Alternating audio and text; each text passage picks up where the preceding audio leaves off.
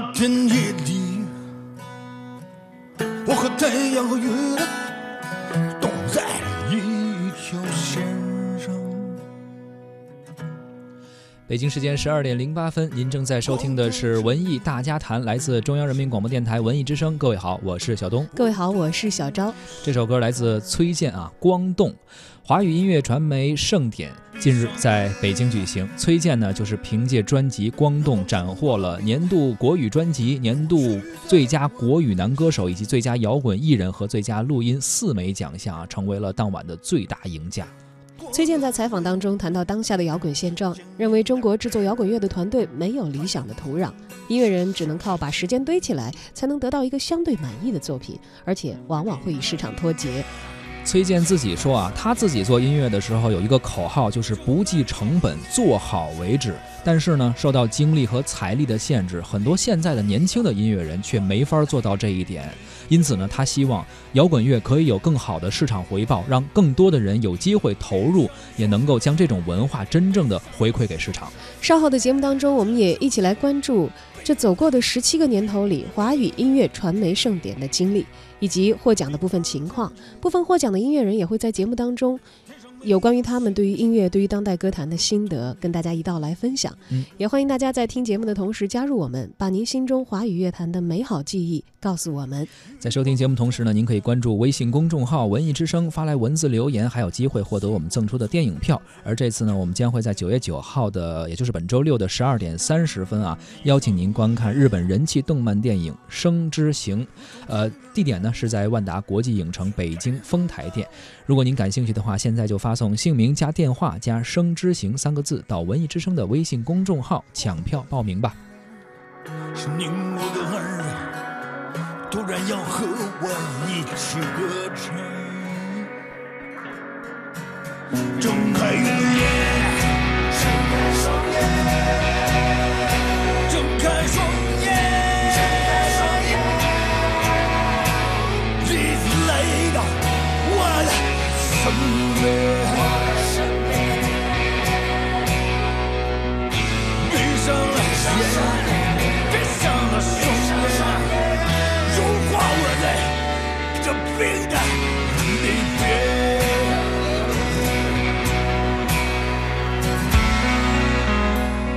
已经走过十七个年头的华语音乐传媒盛典的主题，这次锁定为超越流行，守望初心。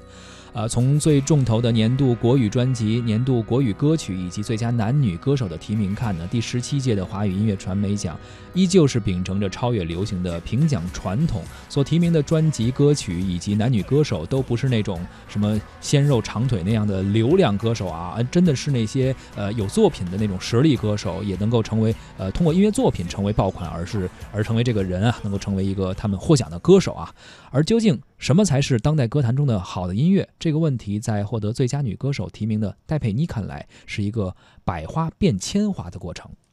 人生百态哈，在音乐的环境里面，它也是一个百态，所以我们需要不同的音乐类型，不同的呃，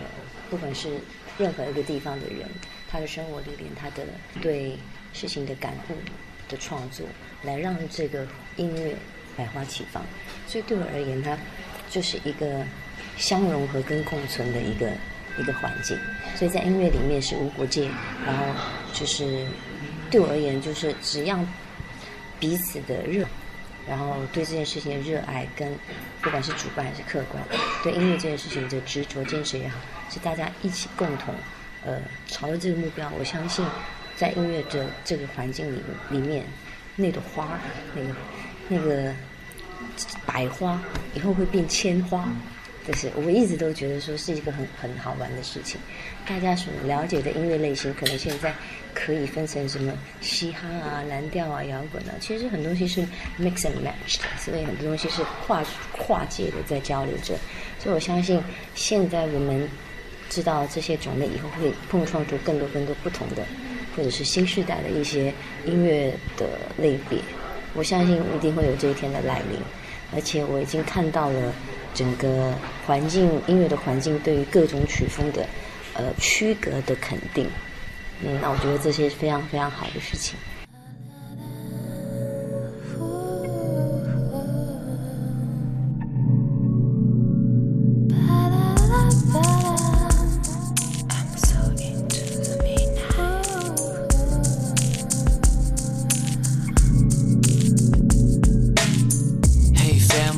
The last time you shall hear from me. I'm ready for the journey. All the best wishes to you and to me. I 说到音乐类型的融合啊，其实像我们听到这首歌曲的名字，可能很多人想不到，它叫《游园惊梦》。哎，这和我们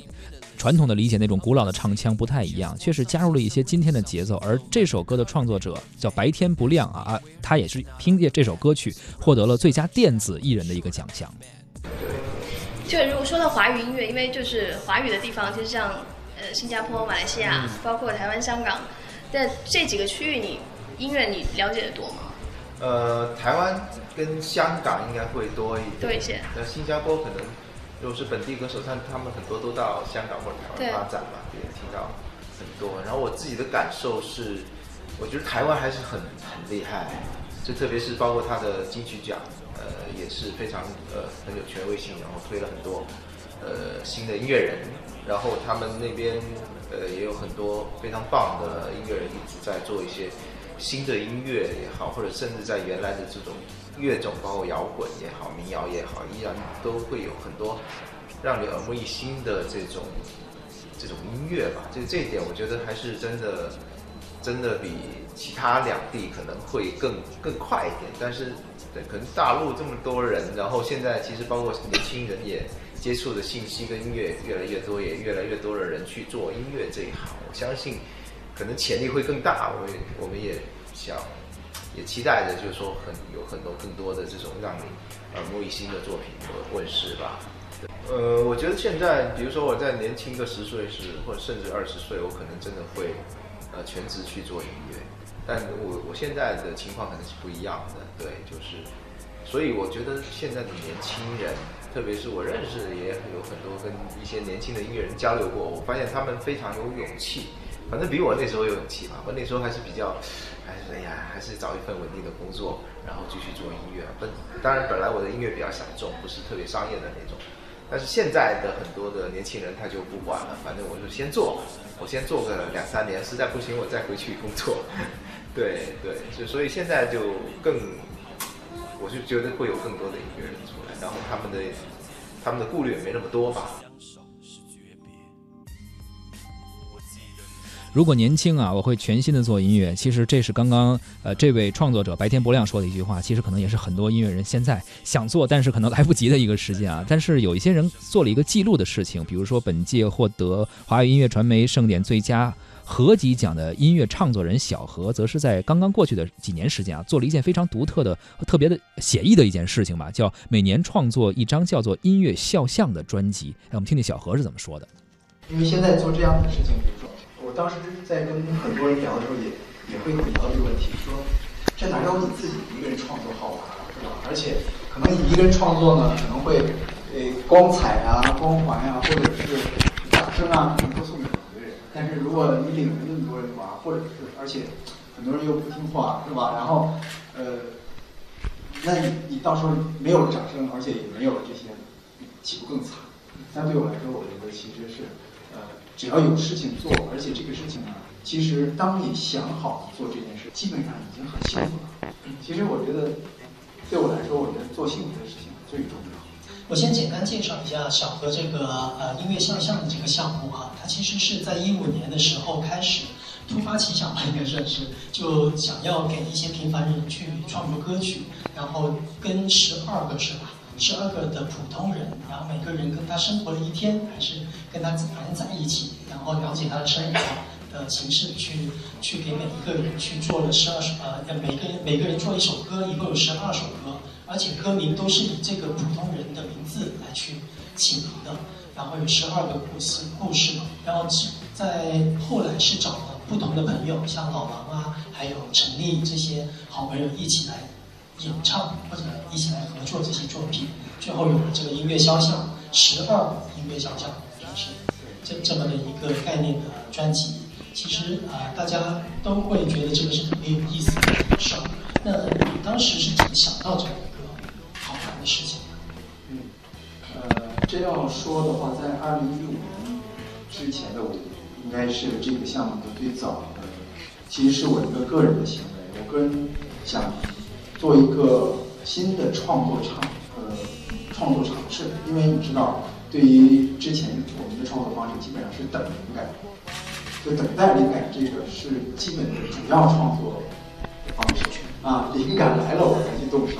所以其实是很被动的。那在一零年五年呃五年前的今年现在说了一个七年前，那五年前我自己做完了这个以后啊、其实这个事隔了五年，然后五年之后我们又去跟朋友去呃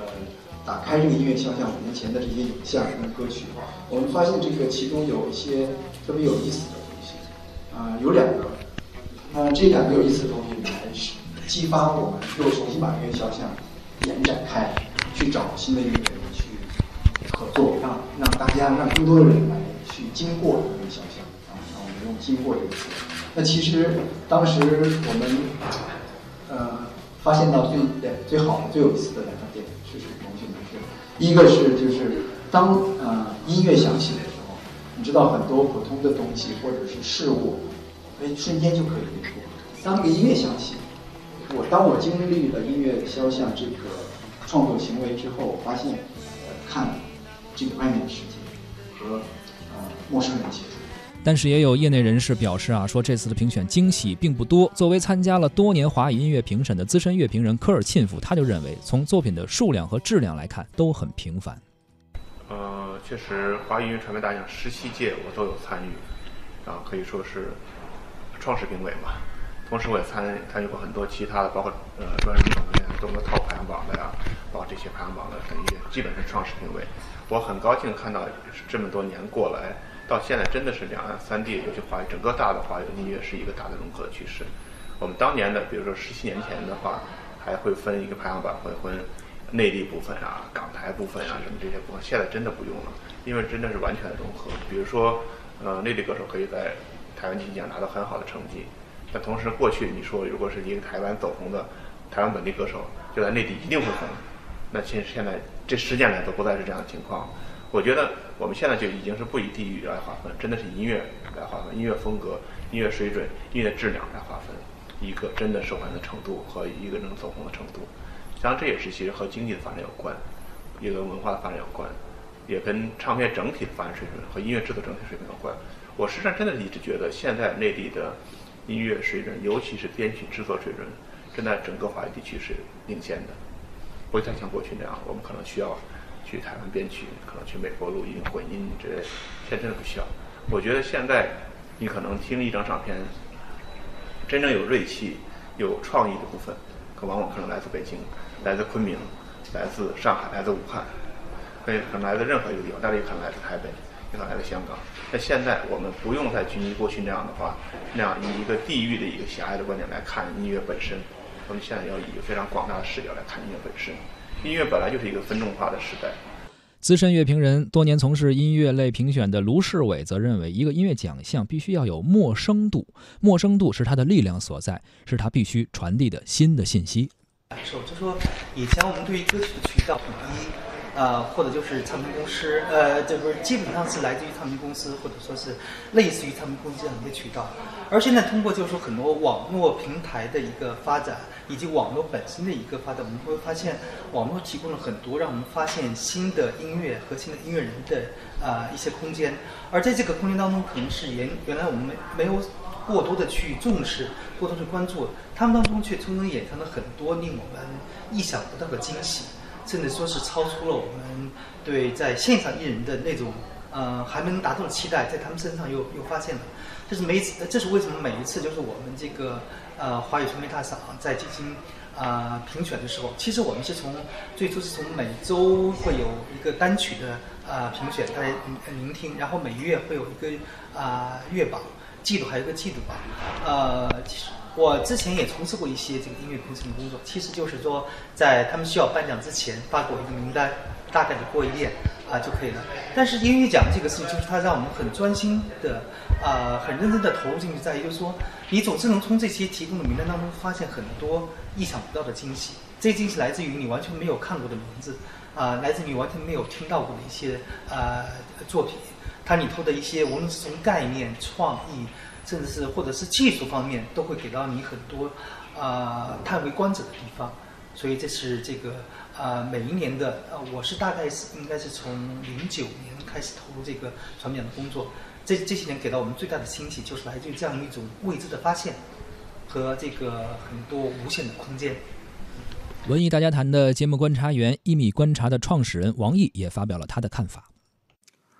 这一次有幸出席第十七届华音乐传媒盛典，其实觉得非常的荣幸和高兴。呃，这个盛典呢，其实我从很早之前吧，差不多五年之前吧，就有在参与。在五年之前的时候呢，那个时候我作为当时作为一个音乐公司的代表，那有帮助华音乐传媒盛典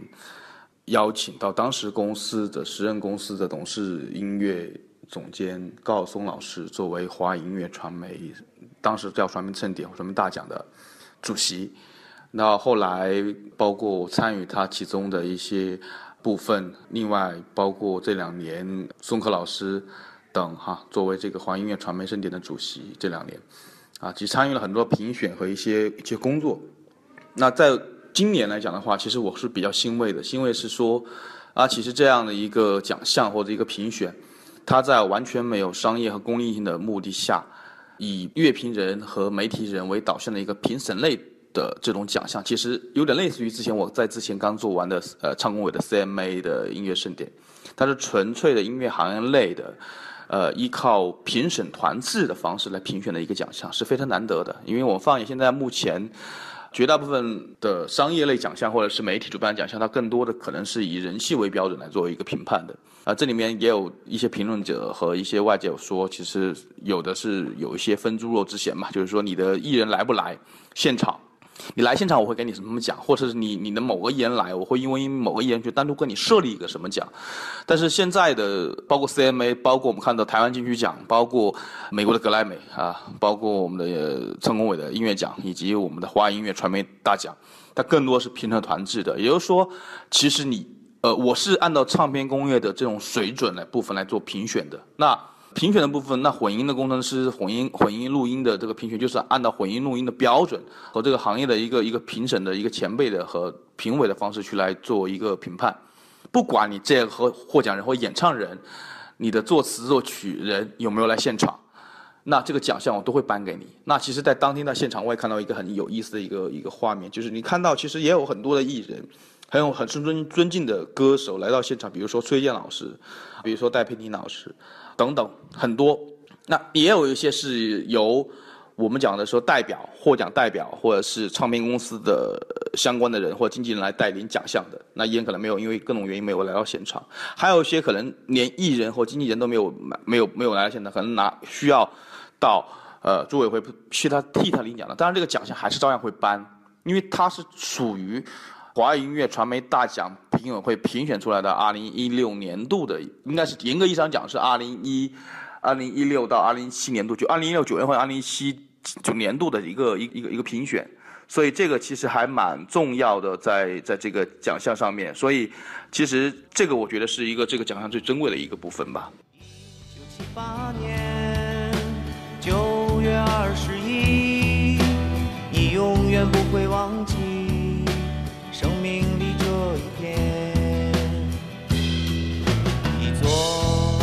在福音和希望的岛，那十万人是否都已等来？三十一年之后，